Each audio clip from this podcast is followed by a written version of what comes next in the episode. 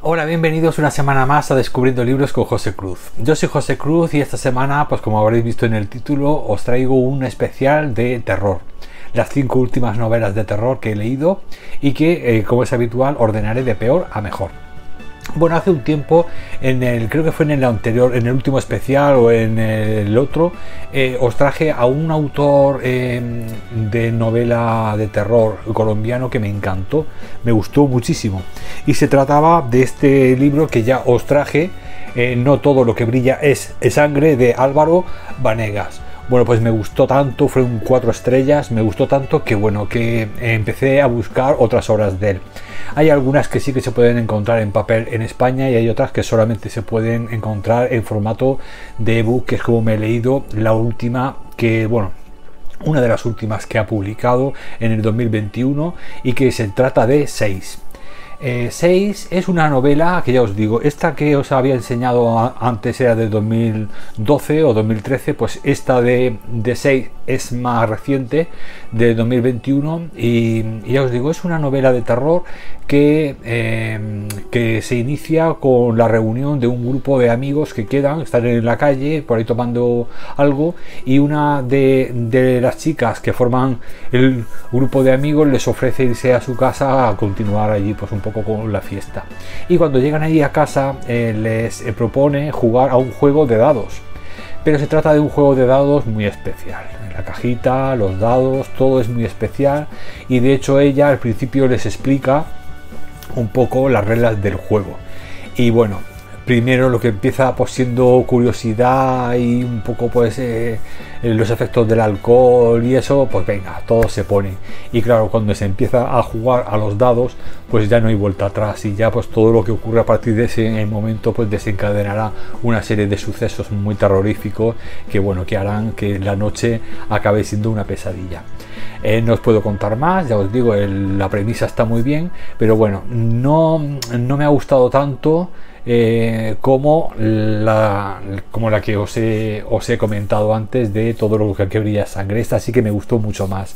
Esta he tenido que dejarla en, en, un 3 estrellas, no solamente porque todo se desarrolla en una habitación, eh, eh, solamente es el juego de dados, las discusiones que van poco a poco se, van, se van enfadando unos con otros y normal porque mm, quieren dejar de jugar pero no pueden, entonces pues todo se va a enrarecer ese ambiente hasta que llega un momento que ya pues bueno discuten todos y, es un poco follón. Así que pues bueno, ya os digo que eh, tiene momentos gore también, entonces pues bueno, eh, no es una novela de terror, pero bueno, sí que te tiene ahí con la intriga y con esa cuestión, eh, pues no sé, misterio, ¿no? De misterio oscuro que hay detrás de los dados y de esas reglas del juego, pues que bueno, que por lo menos para una leída sí que está muy bien para los amantes del terror. Bueno, en, cuarto puesto y también con tres estrellas os traigo eh, Aguas Profundas del escritor William Hobb eh. Bueno, Aguas Profundas es, la, una de, los recopilatorios de relatos que reúnen pues, eh, historias que escribió este autor clásico de la, de la novela gótica y de terror Em, que bueno, que es. Eh, este escritor nació en 1876 y eh, falleció en, la Primera Guerra Mundial en 1918 era de hecho era pues bueno él había sido pescador de joven lo pasó muy mal en, su, en su trabajo de pesquero y bueno de, pescador y bueno y, luego cuando llegó a, la, en, la primera guerra mundial pues bueno era demasiado atrevido siempre se, se ofrecía como como voluntario para todas las misiones parecía como de estas personas que, que no tienen nada que perder y bueno y, se van arriesgando arriesgando y claro era un héroe hasta que dejó de serlo y ya pues murió ahí en las trincheras y bueno en combate. Era un chico que ya os digo que escribía de una forma muy, eh, muy sencilla, era muy sencilla y me, me recordaba mucho a este, a, a, a Howard, este, el de el de Conan, que también escribió más o menos a principio del siglo XX, un poco más tarde, es decir, fue posterior a, Hodgson. pero Hodgson, eh, una de las cosas positivas que tenía, importantes, es que eh, fue el que influyó luego a Lovecraft. Es decir, Lovecraft eh, fue prácticamente un alumno literario de Hodgson. Por eso es por lo que leyendo a Hodgson vemos ya una especie como de, de, prehistoria de lo que luego sería, es decir, de, una, de un cierto sustrato de lo que luego serían los escritos de Lovecraft. Eh, eh, impregnados de misterio, eh, donde las fuerzas de la naturaleza tienen mucha importancia. Quizá Lovecraft sea más rococó en su, en su forma de escribir, es decir, mucho más descriptivo. Hodgson es más directo. un chico también escribía, era mucho más joven. Ya os digo, falleció joven por eso, porque se metió ahí en la guerra y era un. era, se echaba voluntario ahí para todo. Y parece ser por eso que había tenido una infancia muy dura y eso afectó pues, a su comportamiento o temerario y sobre, sobre todo también a su forma de escribir. Este, este recopilatorio de relatos reúne casi todos los no, casi todos, no, todos son eh, relacionados con el mar. Y ahí se nota eh, cómo eh, fue pescador, porque utiliza un montón, una infinidad de, términos del mar, de trabajadores del mar, y bueno, sabe todas las partes de, un barco y Luego casi todos los bichos, es decir, los antieros, todos los bichos, todos los misterios que surgen de los mares, porque cada relato es independiente, cada uno tiene su, misterio, sus bichos, sus, monstruos. Suelen ser monstruos de la marítimo, es decir, de, las profundidades o de selvas por ahí medio perdidas, eh, los barcos quedan encallados porque no ven, en fin, era un poco lo que ocurría a finales del 19, que como estábamos en plena, estaban en la época de eh, veníamos de la colonización de África, de Sudamérica, de, todas las colonias de Inglaterra, porque este hombre era inglés, pues estábamos todavía con eso, con eso de, los viajes, eh, de los viajes en barco, de los misterios, de las cosas desconocidas, fronteras todavía por descubrir. Todo eso impregnaba mucho la imaginación de los escritores de aventuras de aquella época y este chico podría haber sido pues perfectamente por su forma incluso juvenil de escribir es muy llana muy sencilla. Podría haber sido un escritor de aventuras mm, fantástico. Pero sin embargo se derivó hacia el terror hacia lo gótico hacia el misterio hacia porque ese dolor que él eh, que él heredó en su propia biografía, en su propia vida, impregnó inevitablemente sus escritos de, dolor, de tristeza, de, miedo a, lo desconocido. Eh, bueno, se dice que seguramente ocurrió, eh, porque bueno, no, no, se podía confesar algo así, pero se dice que él, como era uno de los tripulantes más jovencitos cuando empezó con lo de la pesca y podían pegarse meses y meses en alta mar, pues eh, seguramente podría haber sido forzado eh, sexualmente por sus compañeros de por los pescadores entonces eso em, además sin familia sin, sin, sin, unas raíces ¿no? y sin nadie que pudiera eh, acogerlo pues formó en el en, en un, un, un, miedo y un dolor y unas, unas heridas que que bueno, que luego pues se, se quedaron en forma de, de, traumas y que eso se expresó luego en la literatura y también en la guerra. Cuando llegó la guerra fue uno de los primeros en alistarse, ya os digo que fue muy temerario, se ve que bueno, que, que no, esas personas que, que, bueno, que como no tienen nada que conservar, nada que perder, pues se arriesgan y tiran para adelante y hasta que caen. Así que, pues bueno, una vida muy corta, muy triste, pero nos dejó, ya os digo, unos relatos eh, que pueden considerarse por su importancia, el sustrato y la, la mm, un poco la, la, base en la que luego Lovecraft y luego eh, y Poe también se, se, se, bueno, se reflejaron ahí, pudieron escribir y, y bueno, y, y Lovecraft sobre todo Lovecraft eh, se, se, nutrió muchísimo de, la forma de escribir de Hodgson, sobre todo de la parte más oscura y de los monstruos y de los misterios. ¿eh? Luego lo, lo, adaptó él en el tema del terror cósmico y todo este tema de Cthulhu. Y bueno, pues nada, aquí os dejo este recopilatorio de relatos que es muy interesante y es muy fácil de leer y también nos hace un poco ver cómo era el terror de aquella época, que la verdad es que es muy curioso para saber las grandes diferencias de lo que nos da miedo ahora a lo que les daba miedo a la gente de entonces, que bueno, que eh, para la gente de entonces que estaba en plena exploración, era el, miedo que tenían era al mar o a una selva o a cosas desconocidas en, sus viajes de colonización y de transporte de mercancías, etcétera. O sea que, que bueno, que para que veáis que la historia del terror es la historia de la humanidad también. Es decir, según lo que nos pasa eh, a, lo largo de, nuestra historia, pues así escribimos y vamos adaptando el terror y lo que nos da miedo se transforma según lo que vivimos. En tercer lugar, y también con tres estrellas, os traigo una novela ya mejor, mejor que las dos anteriores. Y hablo de una escritora que bueno, que os, que os, que os reseñé hace muy poco, con un cuatro estrellas alto, y que me encantó. Fue una novela que fue una de mis favoritas de terror de estas últimas, vamos, de este último mes pasado. Creo que fue el, mes pasado cuando lo traje en un especial de terror. Y hablo, eh, hablo de Beverly Lee y os acordáis que era la creación de Gabriel Davenport que ya os reseñé en ese especial de terror y que me encantó fue una novela con muchísima mezcla de muchas cosas y que bueno que era bastante original y la forma de escribir de la autora me encantó pues bueno este esta autora pues bueno igual que ha ocurrido antes con Álvaro Vanegas he seguido investigando de ella y conseguí una nueva obra que, que acaba acaba de publicar hace nada, hace dos semanas, y se trata de La Casa de los Huesecillos. Queda feo en español, pero bueno, en inglés sería de, The Home eh, a Little Bones. Vamos, los pequeños, la casa de los pequeños huesos.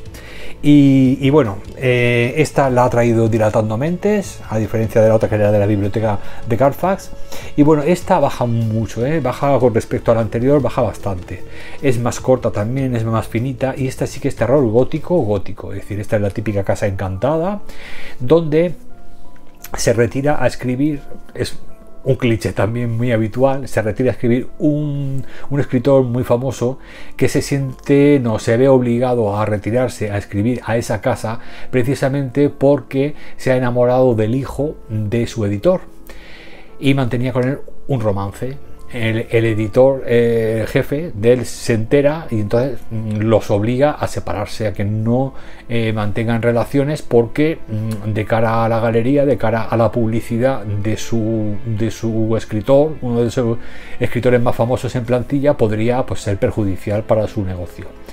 El caso es que mm, el escritor pues cede, eh, de una forma un poco se siente mal porque es una forma como de traicionar al otro chico, pero bueno, se al final accede y se retira a esta casa, esta mansión en la campiña inglesa y ahí se retira a escribir su nuevo libro.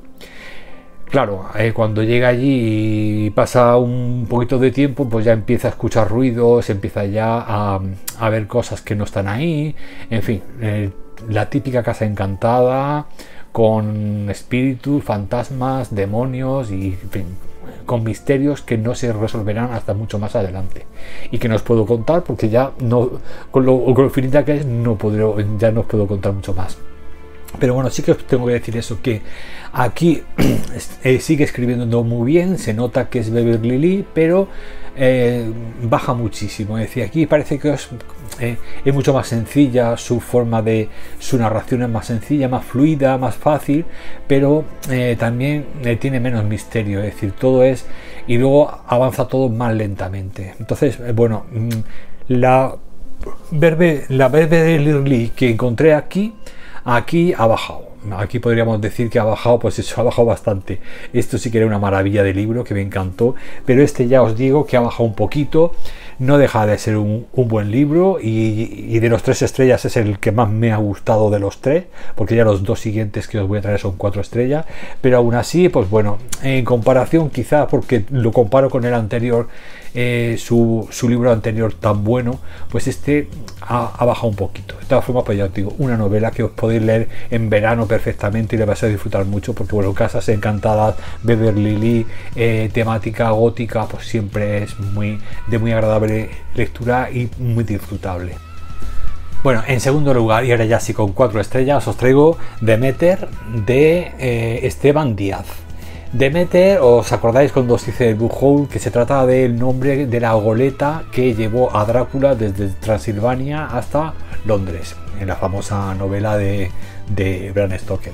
Bueno, pues aquí se centra este bandido, se centra en lo que es el viaje, eh, que sabéis que llegó el, barco solo, prácticamente allí a las costas de, al puerto de, de un poquito más al norte, a, unas millas, 25 millas o así al norte de Londres, allí en Barranco, pues bueno, em, es todo el viaje, es decir, lo que es el viaje desde que meten a los ataúdes con la tierra, etcétera. Dos chicas van a ser las protagonistas de, la historia que intentarán escapar de su tío, que, es, un, que, es un hombre despreciable, que tiene un, burdel, pero que además pues, es, un, hombre muy agresivo, en fin, tiene a, dos, a dos lacayos que son también como dos dos eh, sicarios que no las permite salir, o sea, no les deja salir de la casa, en fin y al final intentan huir, intenta pues escapar en la de meter. Entonces, pues bueno, es, ya os digo, toda esa travesía que bueno, lo que la premisa está bien. Eh, bueno, realmente os tengo que decir que mm, mm, no ha llegado al 4 ni siquiera, es decir, yo lo he dejado en un 3,5. Lo que pasa es que eh, si tengo que elegir entre un 3 o un 4, prefiero subirlo al 4. Pero ya os digo que sería realmente sería para mí un 3,5 porque es una novela que si bien la he disfrutado mucho, ha sido una, una lectura muy ágil, muy fluida, muy fácil de leer. Pero fijaros, eh, no es muy, muy breve, son 250 páginas, pero se me han hecho muy pesadas, muy lenta la trama, muy repetitiva, algunas, em, algunas faltas de ortografía, eh, sobre todo en el tema de la acentuación. Luego eh, parecía como que estaba escrito para, un público juvenil, muy llano, muy sencillito, que te lo repetía todo. Es decir, perder no, no veas a perder, porque va súper lento explicándolo todo, luego te lo repite otra vez si hace falta por si no te has enterado. Y luego al final, infantil como el mismo. Es decir, infantil total.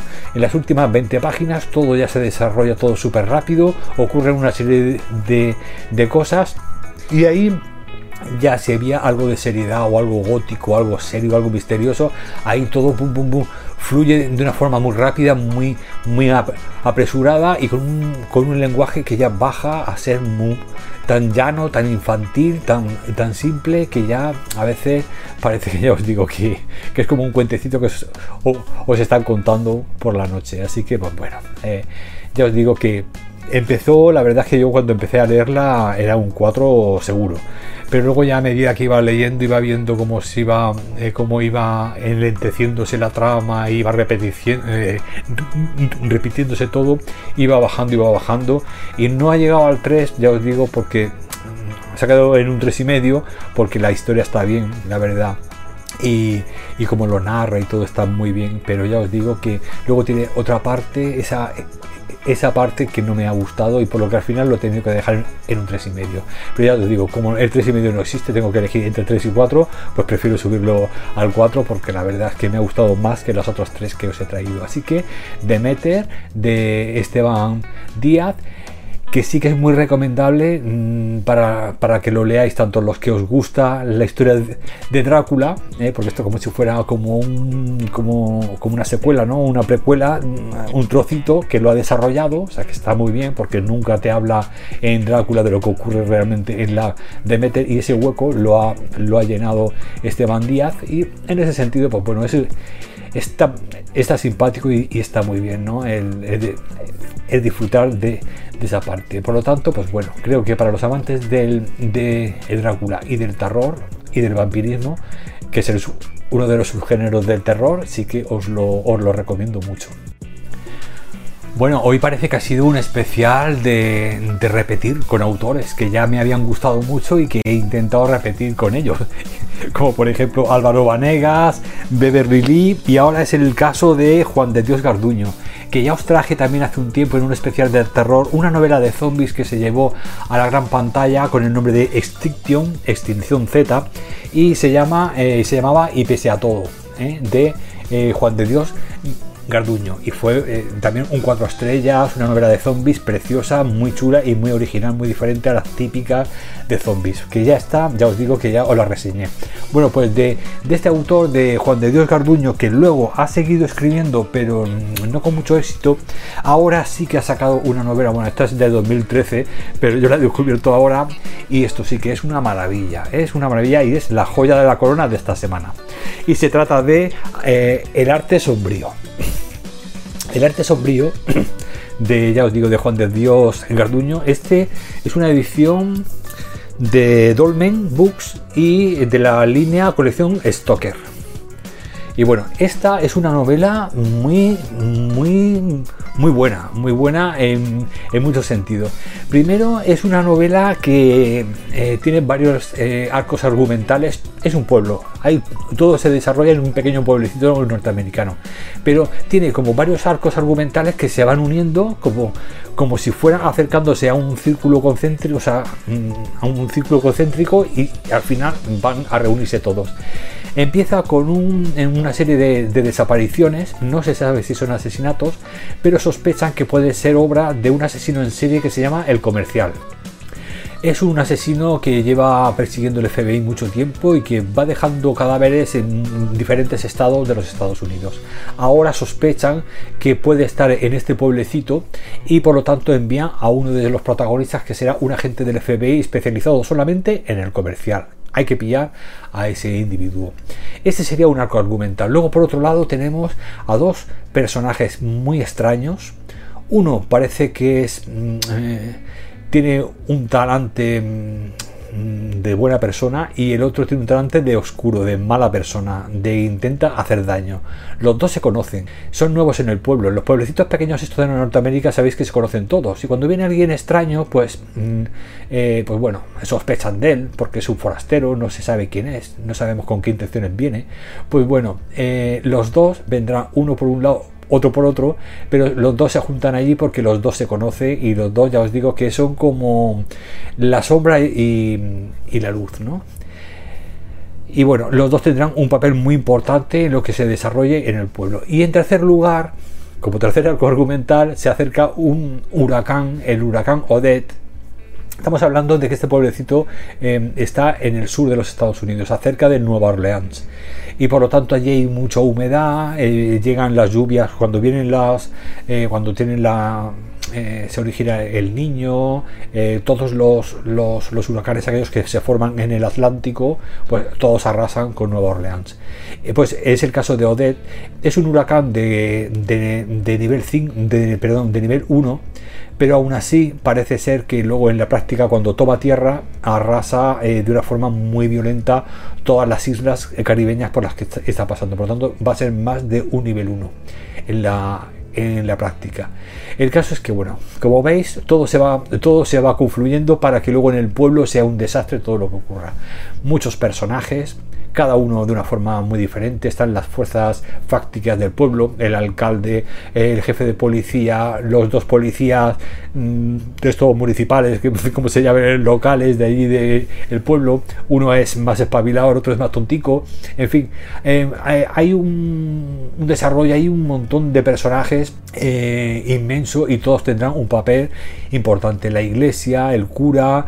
Em, hay muchos, muchos personajes y ya os digo que todos van a tener papeles importantes.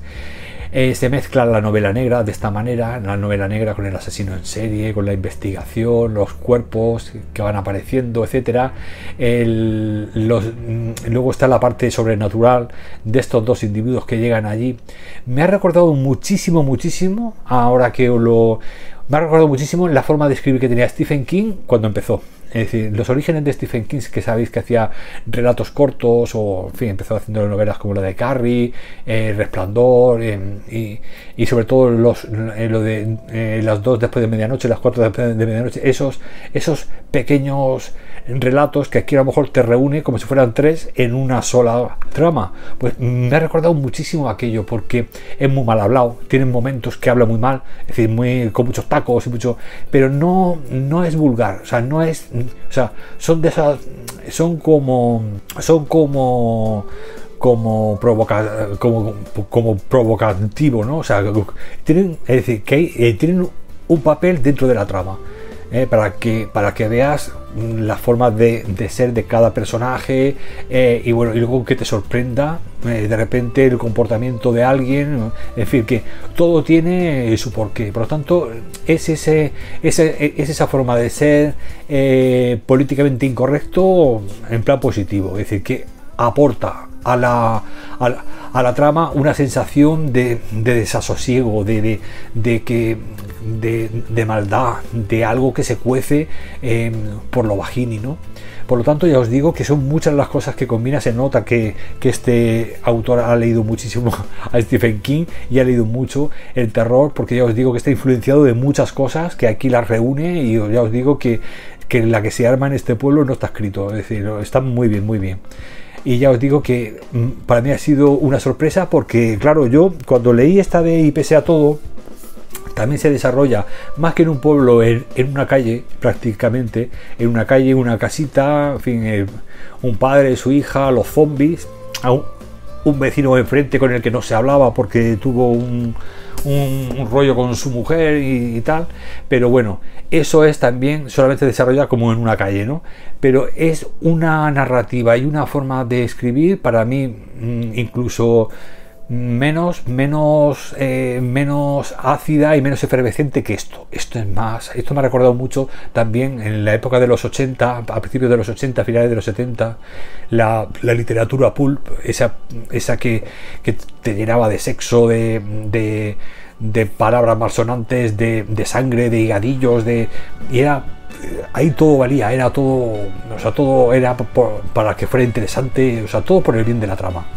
Y me ha recordado un poco eso, no, no llega a tanto como lo que pasaba en los 80, pero sí que esa, eh, se nota ese regustillo de principio de los 80 típico de Stephen King y por lo tanto, pues bueno, creo que lo ha conseguido muy muy bien eh, Juan de Dios Garduño con esta novela. Y ya os digo que eh, ya no se le da tanto pombo a este autor porque bueno desde que eh, hicieron la película en Estados Unidos de, su primera novela esta de y pese a todo que ya no he vuelto a escuchar mucho a este autor pero la verdad es que eh, esta, esta novela es de lo creo que de las dos o tres buenas que tiene buenas buenas de verdad esta es una esta es una y esta está publicada en el 2013 también se compone de 250 páginas, o sea, os lo leéis eh, en un par de días.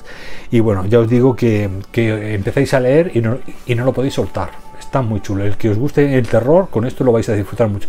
Ya no solo el terror, sino también la intriga, el, misterio, el saber qué está ocurriendo. O sea, eso os tiene atrapados las 250 páginas. ¿eh? Está muy bien, muy bien. Además, todo muy bien hilado. ¿eh?